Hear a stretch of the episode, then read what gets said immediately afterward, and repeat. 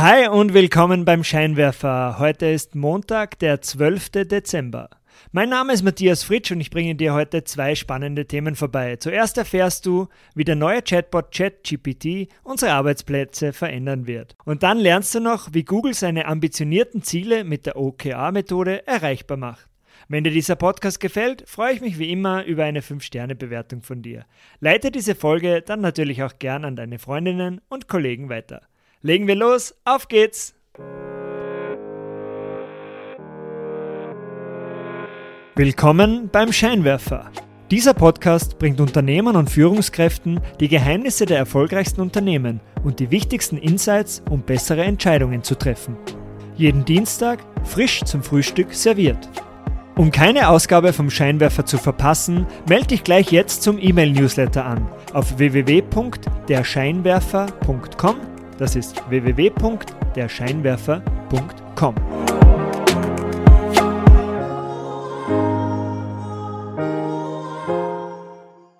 Die erste Story für heute ist brandaktuell. Im Bereich der künstlichen Intelligenz und der Chatbots hat es kürzlich nämlich extrem spannende Entwicklungen gegeben. Künstliche Intelligenz könnte nämlich schon bald den Unterricht im traditionellen Schulsystem und manuelle Tätigkeiten in zahlreichen Jobs auf den Kopf stellen. Chatbots sind ja schon seit längerer Zeit im Kundenservice anzutreffen. Es dauerte aber bisher üblicherweise nicht lange, bis die Konversationen mit dem Chatbot mit einem Ich konnte Ihre Frage leider nicht verstehen ein schnelles Ende fanden. Seit dem 30. November aber kann der sogenannte Chat GPT von OpenAI kostenlos getestet werden und sorgt seitdem für Furore. ChatGPT mit seinem Sprachmodell Assistant liefert nämlich verblüffend gute Antworten inklusive der passenden ausführlichen Erklärung dazu.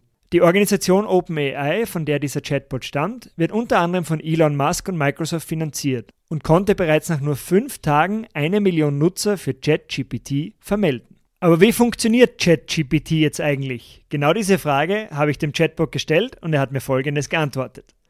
Natural Language Processing, kurz NLP, ist ein Bereich des maschinellen Lernens, der sich mit der Verarbeitung natürlicher Sprache durch Computer befasst. Assistant, das große Sprachmodell, wurde von OpenAI trainiert. Um Assistant zu trainieren, verwendete OpenAI große Mengen an Texten, die von Menschen geschrieben wurden. Durch das Studium dieser Texte konnte Assistant lernen, wie man spricht und verstehen, was Menschen sagen. Auf diese Weise wurde Assistant im Laufe der Zeit immer besser darin, zu verstehen und zu antworten, wenn man mit ihm spricht. Aber wofür kannst du ChatGPT jetzt eigentlich verwenden? Also ChatGPT kann nicht nur so ziemlich alle Sachfragen beantworten, die dir in den Sinn kommen, auch Mathebeispiele, Schulaufsätze, Bewerbungsschreiben, Marketingpläne für dein Unternehmen oder sogar kreative Werke wie Filmskripte, Social Media Postings oder Kurzgeschichten sind alle kein Problem für den Chatbot. Es gibt echt ein paar interessante Anwendungsbeispiele. Ich habe dir die E-Mail-Newsletter-Ausgabe von diesem Podcast in den Show Notes verlinkt. Dort findest du auch Links zu Videos zu jedem Beispiel. Also einerseits, wie jemand Makros für ein Excel-File programmiert, wie jemand einen täglichen Speiseplan inklusive Einkaufsliste für Personen mit besonderen Essensvorlieben zusammenstellt, wie jemand Analysen der Charaktere und Themen des Theaterstücks Macbeth erstellt und das Beste, wie jemand eine Rap-Strophe im Stil vom Eminem über ein beliebiges Thema dichtet. Echt mega spannend, aber was bedeutet es jetzt für die Zukunft? Hochentwickelte Chatbots können Millionen an Datenpunkten analysieren, Unternehmerinnen Stunden an Recherchearbeit einsparen und zahlreiche manuelle Tätigkeiten optimieren. Das ist wirklich ein wahrer Gamechanger für Wissensarbeiter auf der ganzen Welt. Gleichzeitig könnten aber viele Berufe mit Kundenkontakt, wie zum Beispiel im Customer Support oder in der Kreditsachbearbeitung, zeitnah auch wirklich überflüssig werden. Was man nicht vergessen darf, es besteht jedoch auch die Gefahr, dass ChatGPT fehlerhafte Antworten liefert, die auf den ersten Blick ganz richtig ausschauen. Die Programmierer-Community Stack Overflow zum Beispiel hat Code von der Seite verbannt, wenn er mit ChatGPT erstellt wurde. Schlau eingesetzt kann so ein Chatbot den Arbeitsalltag wirklich erheblich erleichtern. Doch es wird auch in Zukunft Hausverstand und ein hohes Maß an Medienkompetenz benötigen, um zu beurteilen, wie gut oder schlecht die Informationen des Chatbots jetzt auch wirklich sind. Wenn du den Chatbot testen möchtest, musst du einfach nur auf die Webseite chat.openai.com gehen. Das ist Chat wie Cäsar, Heinrich, Anton, Theodor. OpenAI, also Otto, Paula, Emil, Nordpol, Anton, Ida.com. Die nächste Story kommt dir sicher gut gelegen. Das Geschäftsjahr geht ja langsam dem Ende zu und die Planung für das nächste Jahr beginnt. Und ich zeige dir nun, wie Google seine ambitionierten Ziele mit der OKR-Methode erreichbar macht. Der Unterschied zwischen einem guten und einem großartigen Unternehmen sind nämlich oft nur die Ziele, die sie verfolgen. Ambitionierte und aussagekräftige Ziele führen meist zu besseren Ergebnissen. Die OKR-Methode OKR steht für Objectives and Key Results, ist eine Managementmethode, die von Google genutzt wird und auch dir dabei helfen kann, die richtigen wagemutigen Ziele zu setzen und ihren Erfolg zu messen. Erstmal ausgedacht hat sich die OKR-Methode der Manager von Intel mit dem Namen Andy Grove in den 1970ern. Der VC-Investor John Doerr hat die Methode übernommen und 1999 bei Google eingeführt. Laut Googles Mitgründer Larry Page ist der Riesenerfolg von Google auch der OKR-Methode zu verdanken. OKRs verknüpfen die Unternehmensvision und die Unternehmensstrategie mit einzelnen konkreten Aufgaben für die einzelnen Teams. OKRs sollen Unternehmen jetzt dabei helfen, ihre Ziele für die nächsten Monate strukturiert zu vereinbaren und die Erwartungen an die Teams zu konkretisieren. Transparenz ist bei OKRs extrem wichtig. So sollen Aufgaben und Ergebnisse objektiv messbar sein und vom ganzen Unternehmen eingesehen werden können.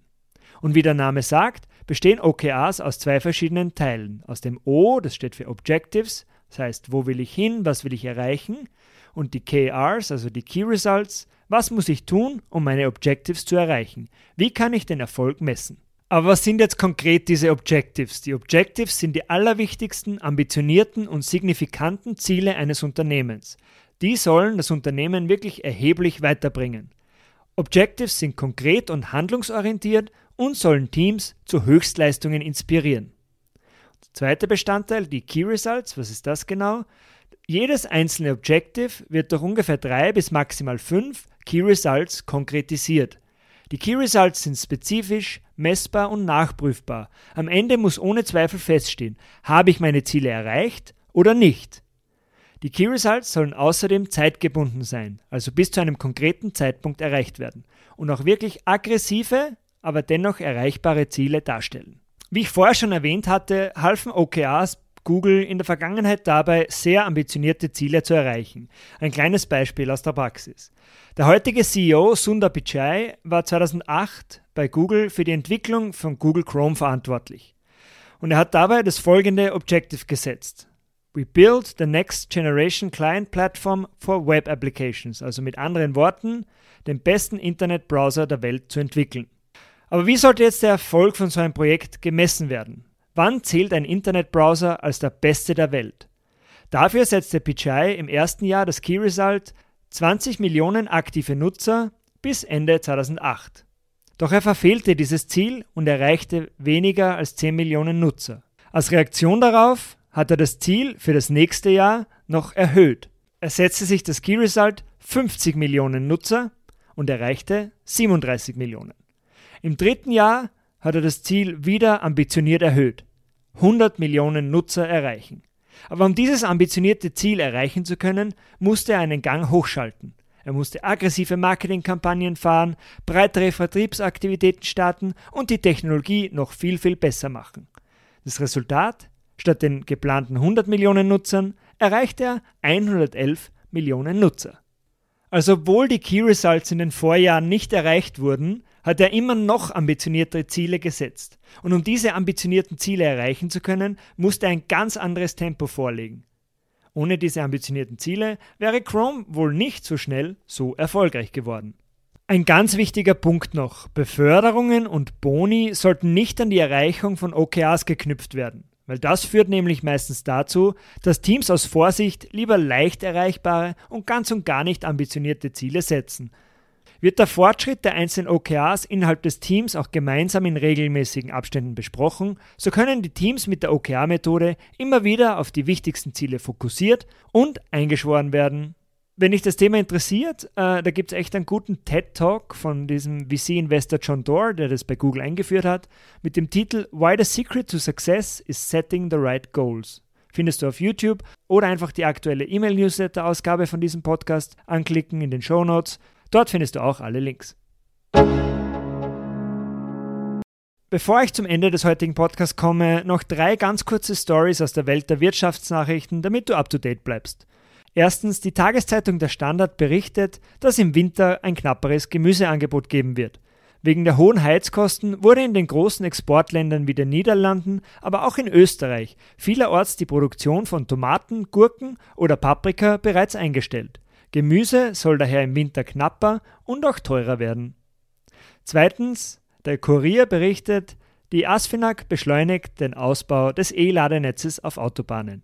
Der österreichische Autobahnbetreiber Asfinag soll im Auftrag des Klimaschutzministeriums bis 2030 mindestens alle 25 Kilometer für eine Ladestation sorgen. So sollen dann 1500 Ladepunkte für Pkw mit mindestens 150 Kilowatt Ladeleistung geschaffen werden. Und drittens im Handelsblatt steht, die Menschen sparen trotz Inflation nicht am Urlaub. Der deutsche Reisekonzern TUI meldet nämlich steigende Buchungszahlen und jede zweite Buchung ist bereits für den Sommer 2023. Laut dem Deutschlandchef Stefan Baumert wollen die Kunden weiterhin in den Urlaub fahren und würden daher eher an anderen Stellen sparen.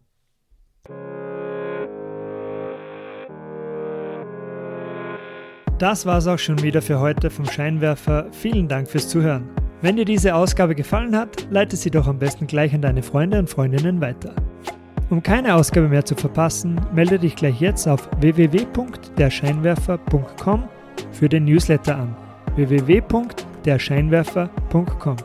Bis zum nächsten Mal. Ciao!